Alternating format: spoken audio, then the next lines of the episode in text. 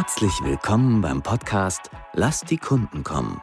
Für alle, die im digitalen B2B-Marketing mehr erwarten als die üblichen Weisheiten rund um Inbound-Marketing, Lead-Generierung und Demand-Generation. Willkommen zu einer neuen Folge von Lass die Kunden kommen. Ich habe einen Gast heute wieder dabei und das ist der Ingo Dahm von Kapakura. Hallo Ingo. Hallo Thorsten. Schön, dass ich da sein darf. Es freut mich, dass du da bist, denn wir haben ein spannendes Thema. Wir reden über Marketing und Vertrieb vom Startup zum Scale-up. Welche Veränderungen gibt es? Welche neuen Anforderungen gibt es auf dem Weg während des Wachstums? Ingo, vielleicht ein paar Worte erstmal vorab zu dir und zu Kapakura. Was macht ihr?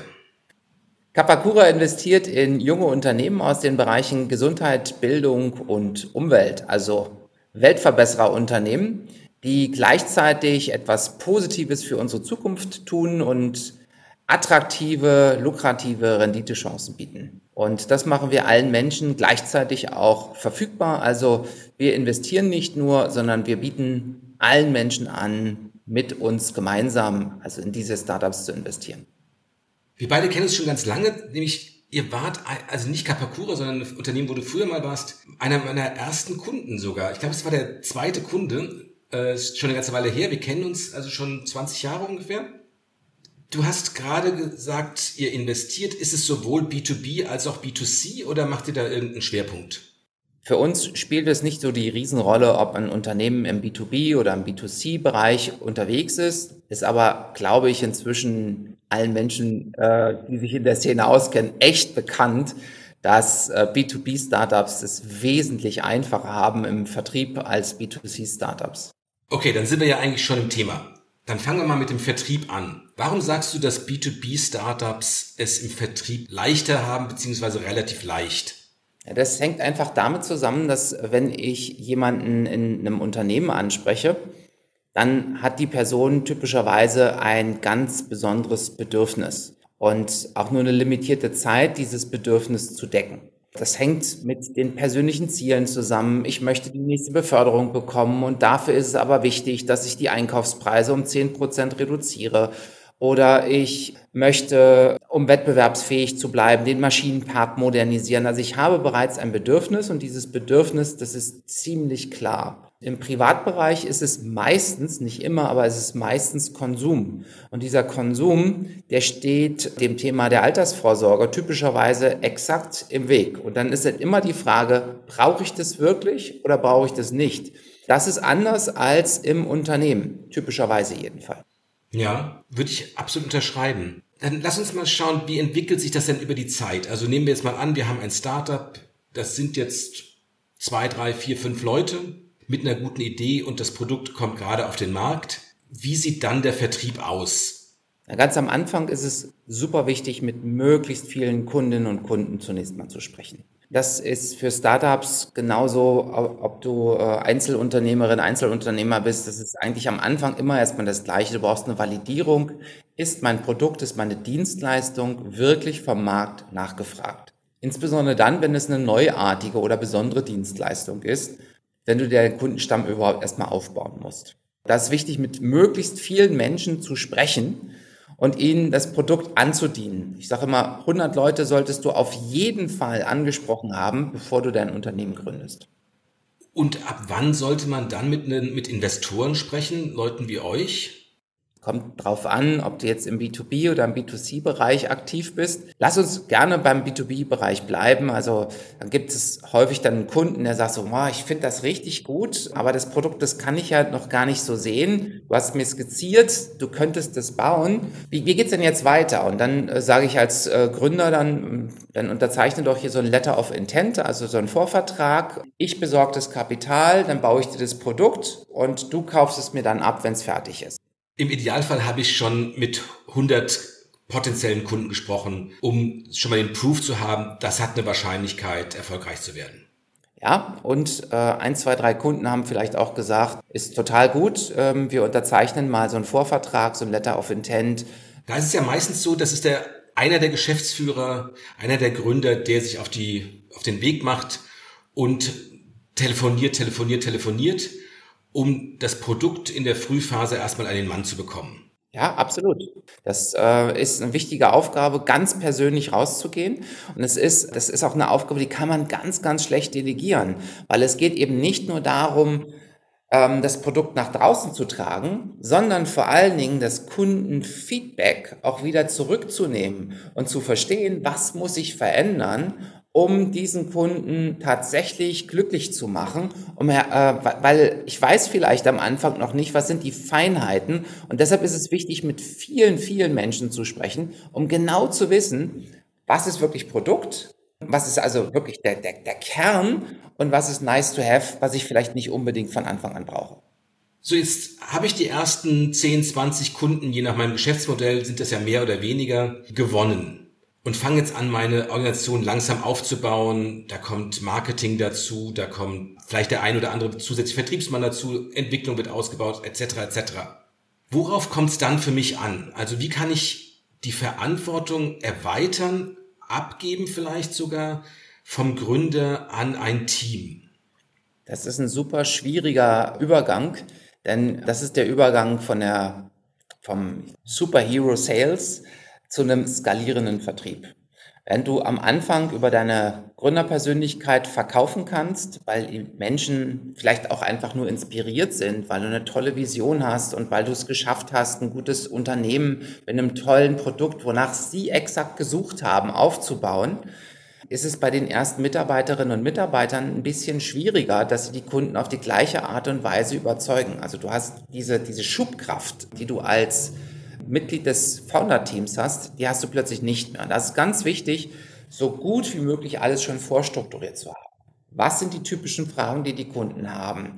Was sind die guten Antworten? Welche Einwände gibt es? Und so weiter und so weiter. Das heißt also, ich brauche ein, wir sagen dazu Playbook, also ein, ein, ein Handbuch, was uns klar macht, wie wird das Produkt standardisiert nach außen vertrieben. Wenn ich das nicht mache, dann versuchen deine Mitarbeitenden tatsächlich jedem Deal hinterher zu laufen, selbst den, wo du sofort sagen würdest, das passt überhaupt nicht. Und ganz wichtig ist auch, während du als Salesperson, als Founder in der Sales-Rolle sagst, ich verkaufe das trotzdem, obwohl das Produkt es heute noch nicht kann. Wenn deine, wenn deine Crew das macht, dann hast du kein Produkt mehr, sondern hast du ein Projektgeschäft und das kann ganz schnell passieren, dass die Skalierung einfach äh, explodiert. Wobei ich es auch von Startups, von Unternehmen kenne, eine gewisse Klientel, da muss der Geschäftsführer immer dabei sein. Die sind so wichtig, die sind so groß. Also so ganz aus dem Vertrieb rausziehen kann der sich kaum, weil so, ich sag jetzt mal, strategische Kunden, die müssen mit dem Kunden sprechen, die wollen mit dem, pardon, mit dem Geschäftsführer sprechen, mit dem Gründer sprechen. Die kann man gar nicht aus bremsen in, in der Art und Weise. Es ist auch gar nicht erforderlich. Wenn ich meinen Vertrieb strukturiere, dann hat mein Vertrieb ja verschiedene Phasen.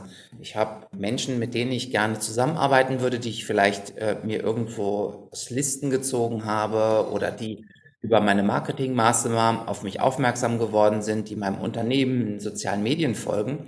Dann habe ich Kunden, die sagen so, Mensch, diese Blogartikel, den den, den folge ich oder es sind potenzielle Kunden, die mit mir auch häufiger auf Social Media einfach interagieren, die auch mal einen Termin buchen, äh, zu Webinaren kommen oder zu Messen und Veranstaltungen. Und dann gibt es welche, die ganz konkret sagen, schreib mir doch mal bitte ein Angebot. Und in den ersten Phasen, die ich genannt habe und auch bis zur Angebotserstellung, das ist halt nicht zwingend erforderlich, dass ich als Geschäftsführer oder Gründer tatsächlich auch äh, in diesem Prozess involviert werde. Wenn es aber darum geht, einen großen Deal abzuschließen oder am Ende einfach auch wichtige Entscheidungen zu treffen, das ist gar nicht verkehrt, wenn ich mich da auch in der Scale-up-Phase intensiv mit einbringe. Und wann kann ich es mich wagen, auch sowas wie ein Vertriebsleiter, nennen wir es mal, einzustellen?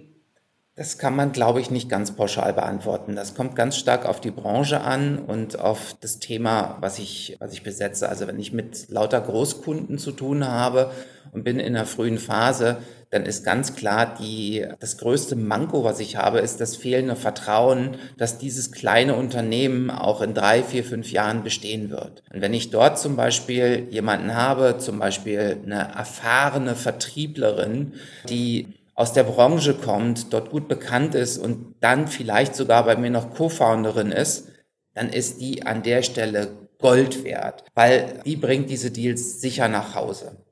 Wenn ich allerdings in einem äh, Team bin von äh, zwei Jungs, die gerade ähm, aus, der, aus der Uni gekommen sind, eine hervorragende Technologie entwickelt haben, da kann es sehr, sehr schlau sein, dass du dir eine Vertriebsleiterin, einen Vertriebsleiter einstellst, der genau diese Fähigkeiten mitbringt und dann in dieser Kombination bei den Unternehmen auftrittst. Also das kommt wirklich ganz konkret auf die Situation an. Wichtig ist, am Ende sind die Menschen, die dir gegenüber sitzen, nicht nur in einer Rolle, sondern sie sind eben auch Menschen. Und äh, die haben Bedürfnisse und sie haben Erfahrungen und äh, Vorurteile. Und diese Vorurteile, mit denen muss man umgehen und überlegen, wie kann man diese Vorurteile im besten Fall eben auch aushebeln, damit sie das Vertrauen, was sie brauchen, auch zu dir fassen. Lass uns mal über den sozusagen den Übergang zwischen Vertrieb und Marketing sprechen, weil am Ende des Tages brauchen die Vertriebler ja, ich sage es mal, Kontakte ganz allgemein. Und es gibt ja verschiedene Wege, wie sie an diese Kontakte kommen können. Was ich so erlebe, ist zum einen, es geht sehr oft so um Lead-Generierung. Oder es geht mir so ein bisschen zu stark um Lead-Generierung, sag ich mal so, und zu wenig um einen Aufbau von einer Marke, von Nachfrage, sondern immer ganz viel um Leads, Leads, Leads, Leads, Leads. Und es geht bei vielen kleinen Unternehmen, skalierenden Unternehmen darum, sehr, sehr, sehr schnell sehr viele Vertriebsleute einzustellen, sozusagen Dialing for Dollars, aber das Marketing kommt nicht so richtig hinterher. Also weder können die die ganzen Kontakte generieren, noch haben die irgendwie in sich genug Power, um diese große Vertriebsmannschaft, die gerne eingestellt wird, zu unterstützen. Wie siehst du das? Also wie sollte, wo sollten die Kontakte herkommen? Inwiefern ist es eine Verantwortung vom Marketing? Inwiefern ist es eine Verantwortung vom Vertrieb? Zweite Frage, wie siehst du so das Verhältnis zwischen Marketing und Vertrieb? Jetzt mal grob zahlenmäßig. Das kann man nicht so genau sagen, das ist mir auch klar. Aber, oder teilst du meine Einsicht, dass sehr viel Wert gelegt wird darauf, den Vertrieb hochzuskalieren, aber das Marketing so ein bisschen hinterherhinkt? Das sind ja drei Fragen auf einmal. Ich fange in der Mitte an. Die Beziehung zwischen Marketing und Vertrieb, am besten sind das Best Buddies. Denn nur dann funktioniert auch der Übergang zwischen Marketing und Sales. Da kommt die Vertrieblerin zurück ins Office und sagt, boah, ich habe jetzt mit dem fünften Kunden gesprochen, unsere Preise sind aktuell zu hoch, die stehen alle unter enormem Preisdruck, wir müssen was tun. Und wenn jetzt der, der Marketing-Guy nicht äh, achtsam ist dann, dann ist Frust vorprogrammiert. Dann vielleicht hat der Marketing-Guy äh, vor, in der nächsten in, in der nächsten Woche eine Kampagne zu zünden, die sagt, warum ist unser Preis genauso richtig, wie er ist und welche zusätzlichen Features bieten wir an im Vergleich zur Konkurrenz. Vielleicht wäre es total klug, an der Stelle mal auszuprobieren, was passiert, wenn wir den Preis vorübergehend ein bisschen senken, weil die Kunden offenbar, weil ich meiner äh, Vertrieblerin total vertraue, ja, weil, weil äh, das ein Thema ist, was die gerade aktuell umtreibt. Wenn das gut gewährleistet ist, die Kommunikation zwischen den zwei Bereichen, das wäre sehr, sehr positiv. Und andererseits eben auch, wenn ich eine Kampagne gerade draußen habe und der Vertrieb weiß überhaupt nicht äh, Bescheid, dass ich bewerbe, ähm, äh, dass das Rot die, die neue Farbe ähm, des, äh, des Herbstes ist, und trotz äh, vor allen Dingen meine grünen Produkte bewirbt, dann kann er einfach nicht davon profitieren, von, von, von der Rückendeckung, die das Marketing eigentlich gern geben möchte.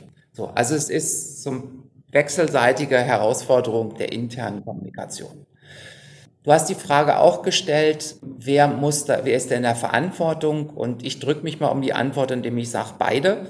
Es kann weder der eine noch der andere alleine lösen und äh, das ist wirklich Teamwork. Und zur Frage, sehe ich das auch so, dass, die, dass der Vertrieb äh, stärker aufgebaut wird als das Marketing? Das kann ich so nicht eins zu eins beobachten. Gerade im, äh, in Startups erlebe ich immer wieder, dass des, auf das Marketing sehr viel Wert gelegt wird, dass man unbedingt eine tolle Brand aufbauen möchte und am Ende vergisst, dass man das Zeug ja auch am Ende irgendwie verkaufen muss. Viele Startups scheitern daran, dass sie nicht schnell genug im Vertrieb skalieren, sondern zunächst erstmal im Marketing aufbauen und dabei nicht im Performance Marketing, sondern im Brand Building. Also da sehe ich tatsächlich in dieser Branche, wo ich aktiv bin, äh, etwas anderes als das, was du mit deiner Erfahrung äh, auch beobachtest. Nee, da würde ich auch recht geben. Also, also Branding ist wichtig. Branding ähm, hilft, um halt auch so allgemeines Vertrauen aufzubauen. Aber am Ende des Tages geht's halt um Verkaufen. Ja, also wir müssen das Produkt an den Mann bringen, an die Frau bringen. Und dazu müssen halt Abschlüsse her. Da sind wir dann sozusagen bei dem Thema Lead-Generierung, Demand Generation, bei Performance Marketing, das hast du eben gerade schon richtigerweise gesagt. Die meisten Startups setzen, glaube ich, sehr, sehr stark auf Performance Marketing, weil es recht schnelle Erfolge bieten kann und was ja auch vernünftig ist. Und zugleich ist es natürlich so, ich will irgendwie auch langfristig ein bisschen was aufbauen oder ich will größere Kunden aufbauen, wo es mit Performance Marketing schwieriger wird, wo ich letztendlich in die Accounts rein muss, die jetzt in Anführungsstrichen nicht auf jede LinkedIn-Ad klicken. Wie siehst du da die Relevanz von, von Performance Marketing? Auch im Sinne von, damit sind natürlich hohe Budgets ver, verbunden. Mhm. Wie kann ein, ein Unternehmen in seiner Frühphase versuchen, da ja nicht, dass die Kosten aus dem Ruder laufen vollkommen und aber trotzdem erfolgreich sein? Also wir sind ja immer noch im B2B-Bereich. Das heißt also, die äh, Produkte, die ich verkaufe, die sind typischerweise deutlich teurer als das, was ich äh, an Konsumenten verkaufe. Ich nehme mal ein Beispiel. Äh, da gibt es eine Business-App, also eine Software, die ähm, im Geschäft eingesetzt werden könnte.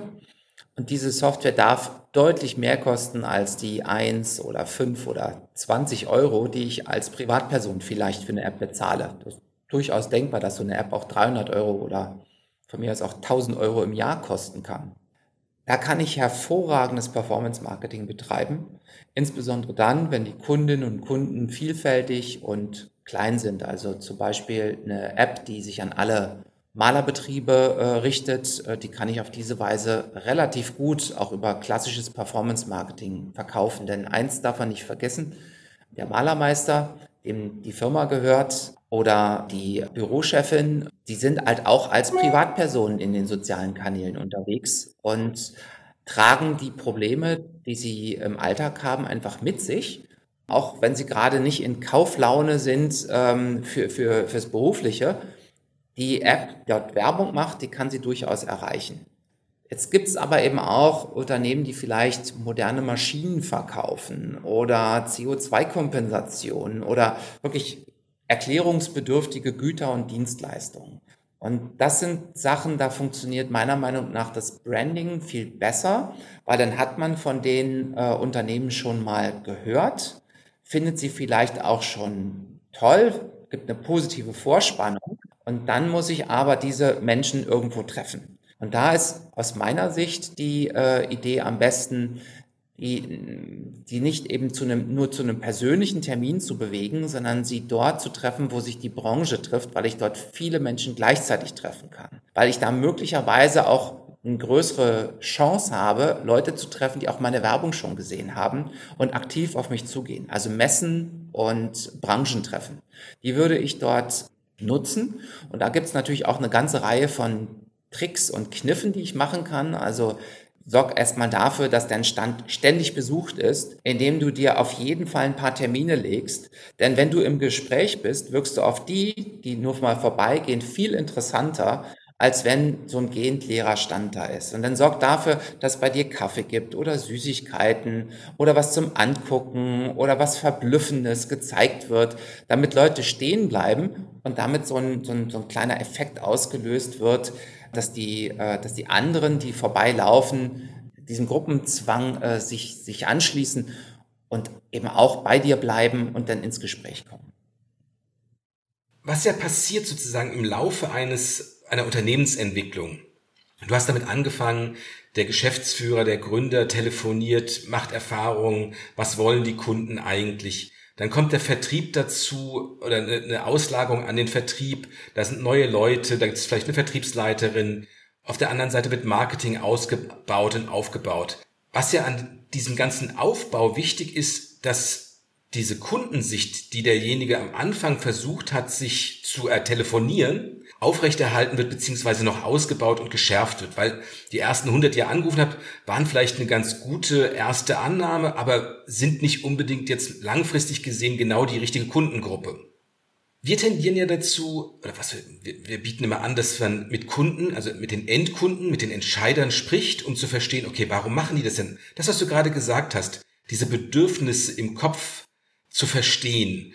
Was sind die Motivationen? Um, um sowas in Marketing und in Vertrieb reinzubekommen und vor allem ins Marketing, weil die Problematik von Performance Marketing ist ja, dass man sozusagen versucht, das Ganze anzupassen im laufenden Betrieb über ganz, ganz viel Anzeigen und ganz, ganz, ganz viel Budget. Sich das sozusagen re-engineert über eine ganze Menge Ausgaben und Aufwände. Was ist so, also mein Ansatz wäre zu sagen, lasst uns mit den Endkunden reden. Wie ist deren Entscheidungsprozess, um nachzuvollziehen, wo können wir ansetzen, was sind gute Argumente, was sind gute Begriffe, was sind, was überzeugt wirklich? Wie kannst, wie glaubst du, dass vom Startup zum Scale-up dieses Kundenwissen, was ja so stark mit dem Gründern auch verbunden ist, wie das im Unternehmen aufrechterhalten werden kann, anstatt sozusagen es über Masse, über große Performance-Budgets letztendlich sozusagen sich nachhinein immer so zu versuchen zu erschließen über so einen technischen, eher technischeren, budgetären Ansatz. Was ist da so dein, dein Ansatz, dein Gefühl? Eine Riesenrolle spielen für mich dabei CRM-Systeme. Also Customer Relationship Management Systeme, Salesforce, HubSpot, Pipedrive, äh, gibt ja eine ganze Reihe, äh, Reihe auch kostenlose Tools wie Suite CRM zum Beispiel. Da muss ich, wenn ich äh, mit Kundinnen und Kunden gesprochen habe, diszipliniert sein, und nochmal das Gespräch reflektieren, was waren die wichtigsten Punkte, die Sie mitgenommen, äh, mitgegeben haben. Und diese äh, sollten dann auf jeden Fall auch notiert werden. Das hilft enorm, wenn man später analysiert, warum haben Kundinnen und Kunden bei uns gekauft und vor allen Dingen auch, warum haben sie noch nicht gekauft oder warum haben sie endgültig bei uns abgesagt. Je mehr Informationen ich habe, desto besser. Und je strukturierter ich dabei vorgehe, indem ich also zum Beispiel mir eine Vorlage bastel und in diese Vorlage exakt das eintrage, nämlich wie ist das Budget? Sind Sie in Gespräch mit Konkurrenten? Wie weit sind die eigentlich schon in Ihrem Prozess? Was sind Ihre besonderen Bedürfnisse? Haben die Themen, die wir aktuell nicht abbilden können? Je mehr von diesen Informationen ich strukturiert erfasse, desto leichter ist es später, diese auch strukturiert wieder auszuwerten. Und wie kann dann so eine Übergabe dieses Wissens in das Unternehmen funktionieren? Naja, da ähm, gibt es ja heute dann auch so tatsächlich Rollen ähm, von CRM-Managerinnen oder CRM-Manager, äh, also Menschen, die genau an dieser Schnittstelle zwischen Vertrieb und Marketing sitzen, in ihrer Rolle wesentlich darauf eingehen, was ist dort an Daten vorhanden und wie kann ich diese Daten benutzen, um die Marketingprozesse oder den Sales Outreach auf der anderen Seite zu optimieren.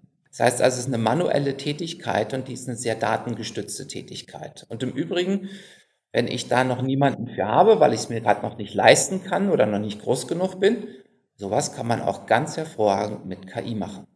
Hast du dafür ein Beispiel? Also da gibt es momentan mannigfache Beispiele, wie man Vertrieb und Marketing optimieren kann.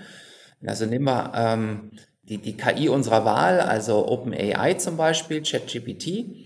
Man ähm, nimmt einen, Zähl also so, so einen Gesprächsleitfaden von, vom Vertrieb, speist den ein und sagt und erklärt dazu noch, was ist eigentlich mein Produkt. Also stell dir vor, du wärst Vertriebsleitung ähm, in einem Unternehmen, was Werkzeugmaschinen verkauft. Das ist der Vertriebsleitfaden. Äh, welche Verbesserungsvorschläge gibt es? Äh, wir scheitern häufig äh, daran, dass wir äh, zwar ein Angebot abgeben dürfen, äh, aber das Angebot wird nicht angenommen. So, und dann lass die Maschine mal einfach antworten und nutzt das nicht als ultimative Wahrheit, sondern als Möglichkeit zur eigenen Reflexion, also als Möglichkeit drüber nachzudenken, weil die stellt ziemlich clevere Fragen. Absolut. Also ich glaube, das ist ein Weg, um ja, das als internen Coach sozusagen zu betrachten. Ja, also jemand, also eine KI in dem Fall, die mich challenged, um zu sagen, okay, hast du schon daran gedacht, hast du schon daran gedacht oder auch daran am Ende des Tages glaube ich, dass wir Menschen immer noch besser sind zu erkennen, was jemand sagt oder nicht sagt. Das ist ja, wir, wir merken sehr schnell, ob sich jemand unwohl fühlt, etc., was alles nicht über KI erfassbar ist. Ja, das ist ja so, wir alle, was wir alle so aus dem Datingleben noch kennen, ja, wo man halt merkt, okay, das wird hier nix, ja. Ich weiß nicht warum. Und ich glaube einfach, als Menschen haben wir große, große Fähigkeiten, soziale Situationen zu interpretieren, die wir mit der KI nicht hinbekommen. Was wir mit einer KI hinbekommen, gut, ist natürlich eine, ja, eine, eine Auswertung von Bestehendem, von irgendwie klar strukturierbarem und so weiter, in einer gewissen Masse natürlich auch nur. Ja, KI kommt an seine Grenze, wenn Dokumente sehr, sehr, sehr groß werden. Aber das, was wir als Menschen, das sollten wir für meines Erachtens immer auch, auch für uns selbst alle hochhalten, ist dieses zwischen den Zeilen lesen, was wir halt so wahnsinnig gut können, um halt zu sagen, okay, aber irgendwas, irgendwas ist doch hier in dieser Beziehung zwischen mir und dem Kunden, passt doch da nicht. Weshalb ich immer, ich bin selbst so ein bisschen zwischen den Stühlen, zwischen, ja, ich finde KI faszinierend und das sind, das ist eine super Challenger, der einen herausfordert und auf der anderen Seite Kundenwissen über Befragungen zu bekommen, da steckt so viel drin, was man nicht anders erfassen kann als über diese menschliche, emotionale, soziale Intelligenz. Thorsten, ich mag dich gern, aber das muss ich dir echt hart widersprechen. Also das, was du gesagt hast, äh, das ist halt so etwas Besonderes von uns Menschen. Äh, ja, das ist ein schöner Traum, wenn das so wäre. Tatsächlich äh, gibt es KIs, die in Bewerbungsgesprächen uns beobachten und danach ähm, Psychogramme über uns anfertigen, nur dadurch, dass sie einfach beobachtet haben, wie wir antworten und ähm, deutlich besser performen äh, als die typischen Recruiterinnen und Recruiter. Es gibt KIs, die sind in der Lage, ähm, äh, aus reinen Daten zu erfassen, zum Beispiel von Mastercard, gab es einen äh, Data Scientist, der hat das mal ausprobiert, die äh, aufgrund der, der Daten der Kreditkarteninformationen voraussagen können, wann sich ein Paar scheiden lässt. Also ich glaube, da steckt viel, viel mehr Informationen äh, zwischen den, ähm, also in den Daten, als, als, wir, als wir glauben. Aber ich, ich es ist auch eine schöne Illusion, äh, der ich mich auch selbst gern hingebe, zu sagen, so, okay, aber das ist doch meine Menschlichkeit. Ich spüre doch, da ist was. Und es ist ja auch gut. Das fühlt sich ja auch gut an. Und es fühlt sich vor allen Dingen für dein Gegenüber gut an und nicht creepy, wie wenn eine Maschine sagen würde, ähm, ich kann nicht genau sagen, woran es liegt, aber zu 85 Prozent äh, Wahrscheinlichkeit ist die Person äh, gerade wirklich verärgert. Und von daher, also in gewisser Weise äh, stimme ich dir zu, weil es fühlt sich gut an für beide Seiten, wenn wir da von Mensch zu Mensch sprechen. Aber tatsächlich, die Maschine, die kann das in vielen Punkten fast genauso gut und manchmal sogar ein bisschen besser. Absolut. Also du triffst mich damit nicht, aber ähm, am Ende des Tages geht's ja, auch der Verkauf ist am Ende eine soziale Interaktion. Ja, also dass derjenige dann sagt, ich mache das, ich investiere da rein, ich verpflichte mich ja auch irgendwo, ja. Dazu sind halt in der Regel, nicht bei allen Produkten logischerweise, aber sobald es ein bisschen größer wird, langfristiger wird etc., sind halt Menschen beteiligt, die diese Leistung vollbringen müssen, den anderen zu überzeugen. Und ich glaube, da ist eine Menge soziales Wissen steckt da einfach drin, was wir uns erschließen können, auch jenseits von KI. Natürlich ist es eine, eine Ergänzung zum anderen und umgekehrt. Aber ich glaube, da sind wir noch nicht an einem Punkt angekommen, wo wir, ja, als, als, als, als, wo diese menschliche Komponente so voll, noch vollkommen replizierbar wäre. Bestimmt nicht. Trotzdem würde ich immer KI im Vertriebs- und Marketingprozess einsetzen. Beispielsweise ähm, gibt es ein, eine tolle äh, App, die heißt Crystal Nose. Crystal Nose ist eine Software, die äh, auf, basierend auf deinem LinkedIn-Profil äh, diese Psychogramme in Form dieser sogenannten DIST-Typen heraus, herausarbeitet und dir einen Hinweis gibt, auf welche Art und Weise solltest du die Person ansprechen. Ist sie eher extrovertiert, ist sie introvertiert? Solltest du eher über Zahlen oder über Emotionen kommen? Ja, das hat irgendwie natürlich, wenn ich weiß, der andere benutzt das, hat so ein bisschen manipulativen Charakter.